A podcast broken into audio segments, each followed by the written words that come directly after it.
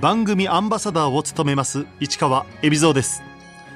このコーナーは毎回一人の障害者アスリートチャレンジドアスリートおよび障害者アスリートを支える方にスポットを当てスポーツに対する取り組み苦労喜びなどを伺います。車椅子バスケットボールの網本真理です。網本真理1988年大阪市生まれの29歳小学3年生からバスケットボールを始めるが右足首の骨の病気のため歩くことが困難になり断念。車椅子バスケットボールに出会い高校から本格的に競技を始める。16歳で女子日本代表入り。フォワードとして活躍し2008年北京パラリンピックでは得点王に輝いた。その後も女子日本代表のエースとしてチームを牽引。開催国枠で出場が決定している東京パラリンピックでは金メダルを目指す。小さい頃から体を動かすのが好きだった網本。子供の頃は体操に夢中だった。生まれつき右足に障害があって生まれたんですけど私の両親が障害を持ってるけど普通の子と同じように育てようと思ってくれて、まあ、機械体操をやらせてもらいました。池谷兄弟の全盛期の時にあのマック体操クラブっていうところに行ってそういう人たちを間近に見ていたのでオリンピック選手みたいにあの自分もオリンピックに行ってみたいなっていうのはちっちゃい時から思ってました。ところが体操をやめバスケットボールに打ち込むようになった。たまたまあの小学校3年生からミニバスっていうのがまあクラブ活動じゃないんですけど、まあ、習い事の一つみたいな感じであの私の小学校であってで小学校3年生の時に同じクラスの友達から夜電話かかってきて「マリちゃんミニバス一緒にやれへん」って言われて そこから始まりました。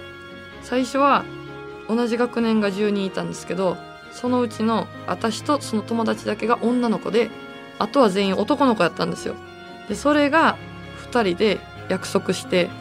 どっちか休んだら女の子1人になるから絶対休まんとこって言って。でそこから始まって女子のそのミニバスする子を増やしていってで女子だけで10人ぐらい集まるようになって高学年になり始めた時にはもう楽しくてしょうがなくて。で最初の3年生4年生の1年間は機械体操とミニバスを両立して両方やってたんですけどあの親にどっちかにしって言われてもう10年近くやってた機械体操をさっぱりやめてミニバスに転向しました。バスケットボールでオリンピックを目指そうと目標を変えた網本。ところが中学生の時生まれつき抱えていた右足首の骨の病気が進行。手術は成功したが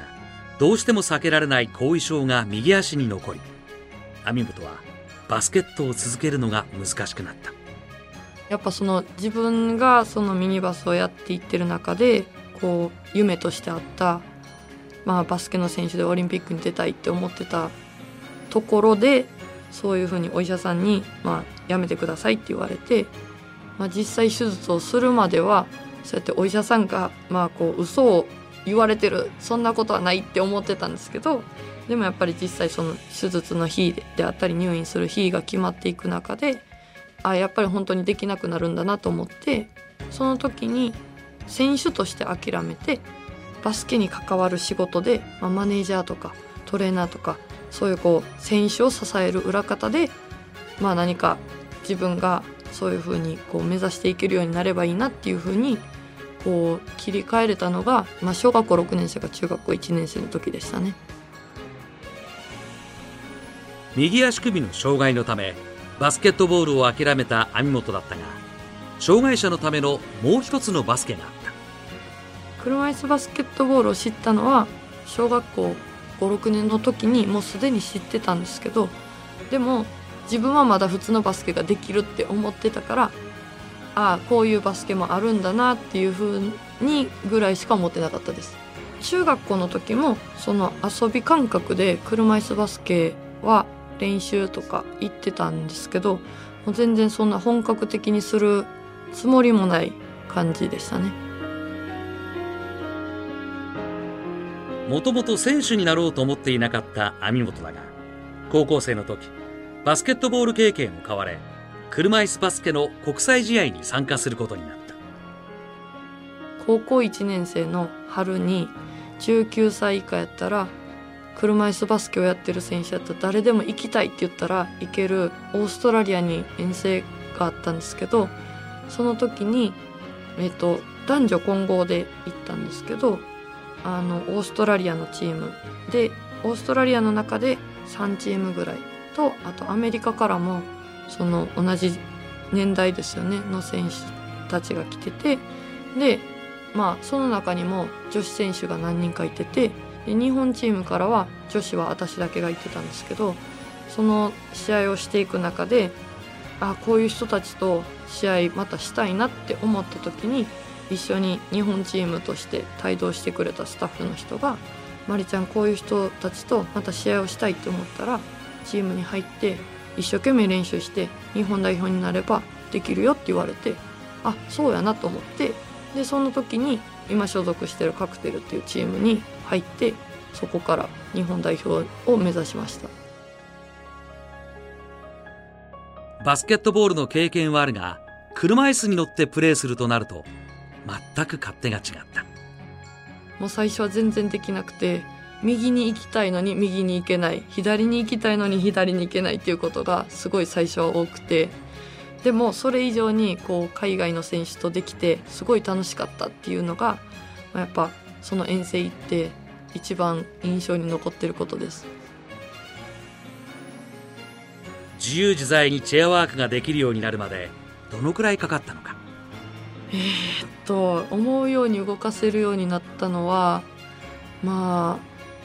乗り始めてから5年6年とかですかね。これやっぱ本当に自分の体の一部にしないともう車椅子バスケの中では動けないと思ってるので。網本は2005年。高校2年生の時16歳の若さで車椅子バスケットボール女子日本代表に抜擢された。初めてオーストラリアの遠征に行ってから、まあ、カクテルに所属してでその時に、まあ、ジュニアの合宿とかも行ってアンダー23の世界選手権にも選ばれていって銀メダルを獲得してでそういう活動が評価していただけたのかなと思います。代表入りするといきなり才能を発揮。2011年女子 U25 世界選手権のメキシコ戦で51得点をマークし当時の女子の世界記録を樹立。代表のポイントゲッターとなった。もうその時はこう自分ができることやるべきことに集中してやってただけなのでなんかそのチームに貢献するためには、まあ、勝つためには自分の仕事は何かっていうふうに考えてやってました。身長は160センチちょっと。車椅子バスケットの選手としては小柄だが体格のハンデはどう補っているのか。大きい選手をこうぶち抜いていけるようなスピードさとかあとは大きい選手をかわすようなシュートを練習したりとか小細工といいますかそういう技を使いながら攻めてる感じです。その類まれな得点能力を買われ網本は北京パラリンピック女子代表に選ばれた。当時代表最年少の19歳。機械体操をやってた時からの夢であったその大きな舞台オリンピックに出たいパラリンピックに出たいっていう夢の舞台だったのでもうすごい開会式からあ自分が思ってたところはこういうところだったんだなって思ってその初戦の時ももうまさに中国戦で会場の9.5割は中国人みたいな。でいざ始まるともうテンションが上がりすぎて空回りしてた感じだったんですけど。だがその緊張を解きほぐしてくれたのは会場の声援だった。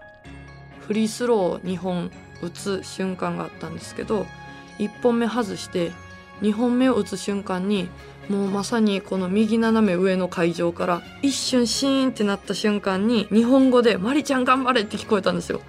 その声聞いた瞬間あ自分はこんなところでこんな風に思ってたらあかんちゃんとしっかりしないとと思ってそこからこうなんかいつも通りな感じでできました網本は大会中通算133得点を挙げ大会得点王に輝いた日本は3位決定戦でオーストラリアに敗れ惜しくもメダルを逃してしまった。勝てたよなっていう感じだったんですよ。本当に宿敵のオーストラリア戦で本当はこう北京が終わってからちょっと休もうみたいな感じで思ってたんですけどもうそれだけじゃ足りひんやなと思ってこう、まあ、やっぱり引き続き続けることを決めた感じです。網本は2011年からオーストラリアに渡り一月半現地の女子リーグでプレーした海外行きを決めたきっかけは？あの来たチャンスは絶対つかみたいって思う人なんでたまたま大阪で毎年国際親善の女子の大会をやっていただいてるんですけどその時にオーストラリアのチームが来ててその選手から「マリオーストラリアでやれへん?」って言われて「あやりたいと思って行く」って言ってもうその2つ返事で行くことを決めただけなんですけど。ずっと実家暮らしだった網本海外生活はもちろん一人暮らしすら全く初めての経験だった。もう両親がすごい心配してそんな長いこと行くのに大丈夫かみたいな感じで言われてました。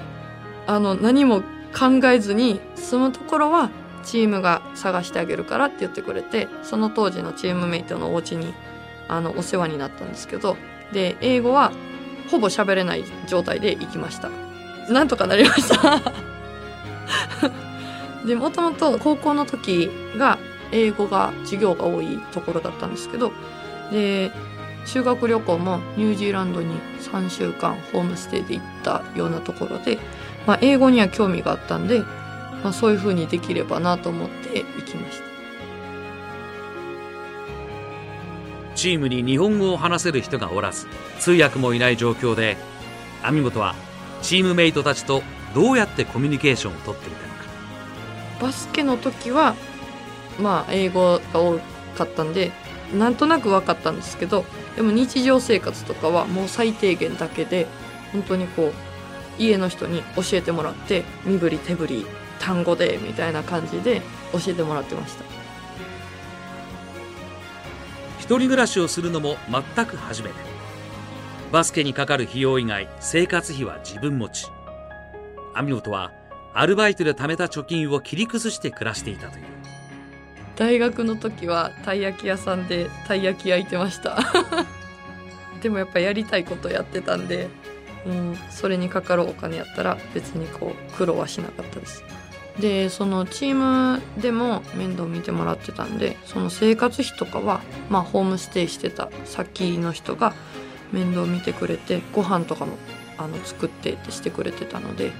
まあ本当に移動費だけぐらいでした。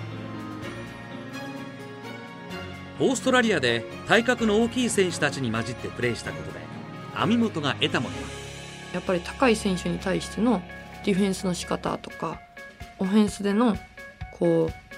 チームメイトとの合わせる合わせ方とかそういうのをこうより考えてプレーするようになりました。北京パラリンピックでメダルにあと一歩だった女子日本代表。ロンドン大会リオ大会はアジア・オセアニア予選で敗れ本大会出場を逃してしまっ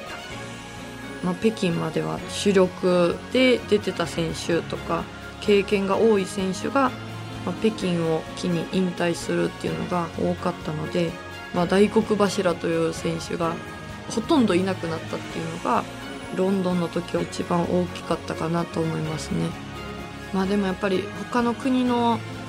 ところも強化してきてるっていうのも実際こう、まあ、身に染みて感じてはいたので自分たちがどうやって強化していけるかっていうのも今もそうですけど課題ずっと課題ではありますね。リオ行きを逃した後の2016年5月。4年後の東京に向けていち早く女子代表の強化合宿がスタート。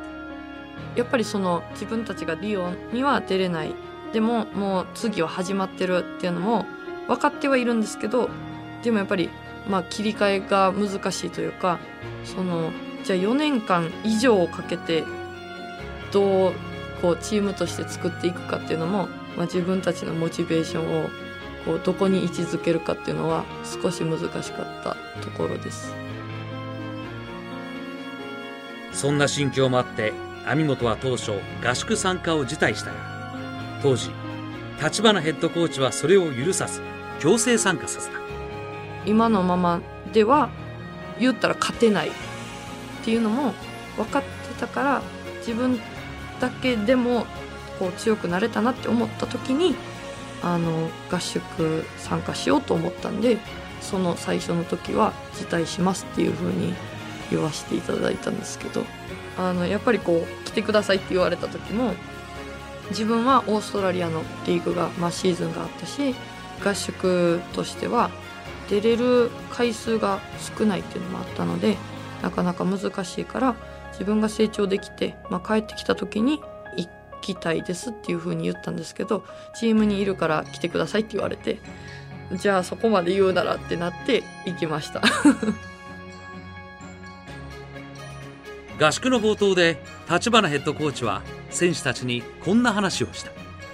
やっぱ東京でメダルを取れるようにチームを作っていきたいっていうふうには言われました今のままではダメなんでもっと強くなれるようにしていきたいっていうふうに最初のミーティングで言われました。東京パラリンピックは開催国枠での出場がすでに決まっている。だが立花ヘッドコーチは予選にあたるアジア・オセアニア選手権を実力で突破しパラリンピックに出ようと宣言した。開催国枠があるからって言って予選で負けてると本戦で、まあ、オーストラリアとか中国とかって当たった時に結果的にも負けてしまう。だからこう予選でもしっかり勝って本戦に臨もうっていうふうにも言われました。網本は2016年6月から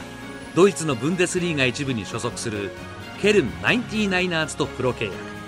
オフシーズンに海外でプレーするのはオーストラリアに続き2カ国目だ。ドイツ行きを決めたきっかけは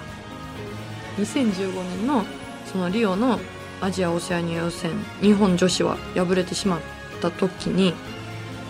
このままではこの環境では自分が強くなれないと思ったんですよね。でその時に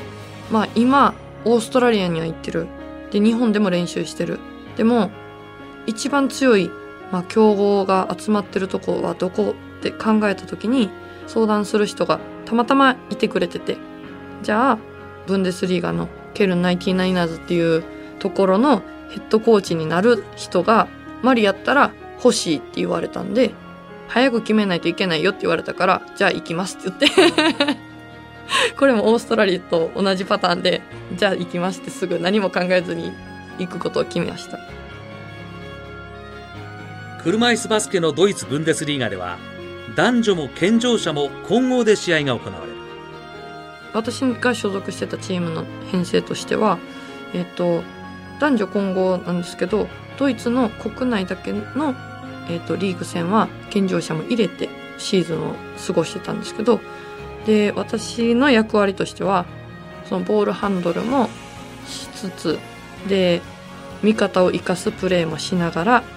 空いてるところはシュートも狙うみたいな感じで役割としてはガードとかフォワードとかそっちがメインな感じです。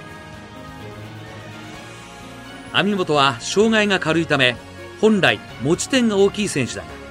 ブンデスリーガでは女子選手は持ち点が軽くなるというメリットがある。持ち点が私4.5なんですけどブンデスリーガでする時はマイナス1.5なんで3点選手で出てますでもこうやっぱ男子の3点の人と同じぐらいの動きができないといけないんですごい大変です。ケルンの人たちの応援も励みになっているという。ちっちゃい町であの普及活動をしっかりしてたりとかやっぱりその有名な選手がチームに所属してるとこうやっぱり試合を見たいっていう人が多くいてて本当に地元に根付いたチームだなっていうのをこう行ったところで感じさせられました、まあ、2シーズン終えて感じたこととしてはやっぱり毎週試合があるのがすごい自分的には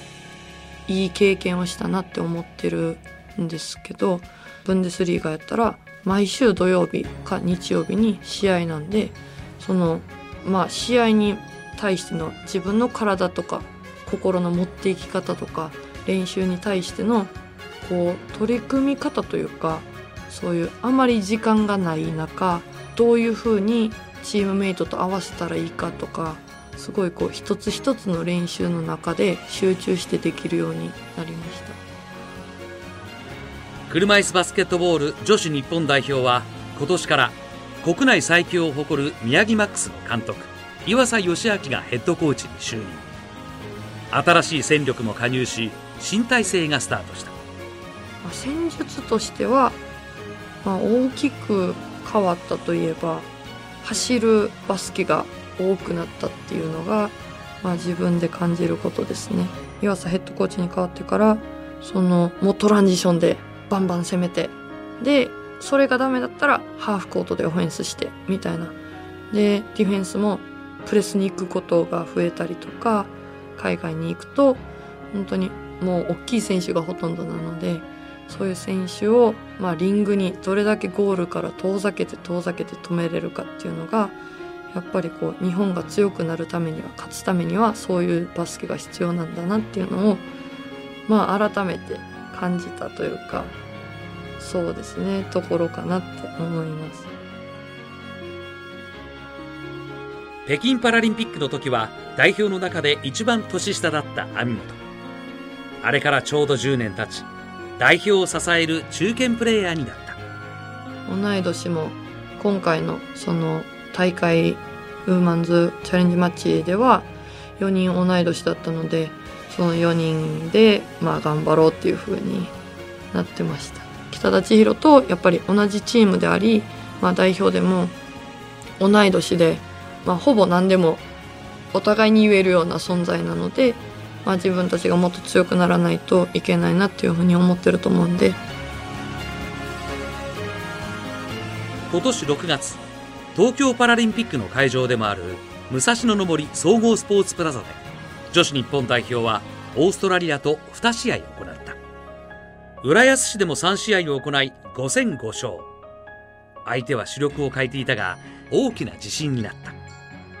今までと違う感じを自分の中では、まあ、やっぱりトランジション切り替えの速さを全員が意識できてたこととあとはチームで決めた約束事ディフェンスではビッグマンと言われる大きい選手をインサイドに入れさせないすごいプレッシャーをかけるとかまあ本当に基本的なこと。あとはオフェンスになったら切り替えを早くして走ってでみんなでリングに向かうっていうのをみんなが思い続けて考え続けて40分間できた試合だったから5試合勝てたなって思います。網本は国内では関西を拠点とする女子チームカクテルに所属している。チームリーダー的な存在は？まあ、チームの中心といえば、まあ、キャプテンは藤井久美選手なんですけどでもやっぱりそれぞれに個性的なリーダーシップをみんなが持ててるからまあチームとしてもあのまとまりがいいのかなって思います。代表メンバーを5人も擁するカクテル練習拠点は基本的に大阪の舞島だが堺市や京都で練習することもあるという。ただ女子だけのチームが全国には少なく試合があまりできないという悩みもある。日本もそのシーズンがないのでなかなか今は難しいと思うんですけどでもやっぱりこうなかなか練習だけでは迫力とか車椅子バスケの魅力っていうのも伝わりにくいところがあるのであの試合が増えていけばなって思ってます。バスケットプレーヤーとして将来の夢目標は？まあやっぱバスケットプレーヤーとしての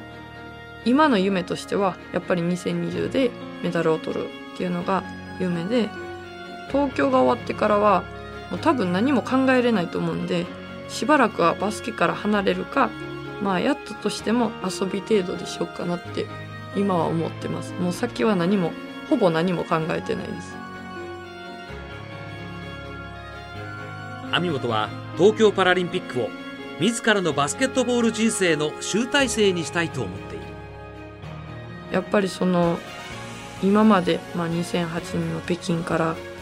2大会出てなくてで自国開催で東京で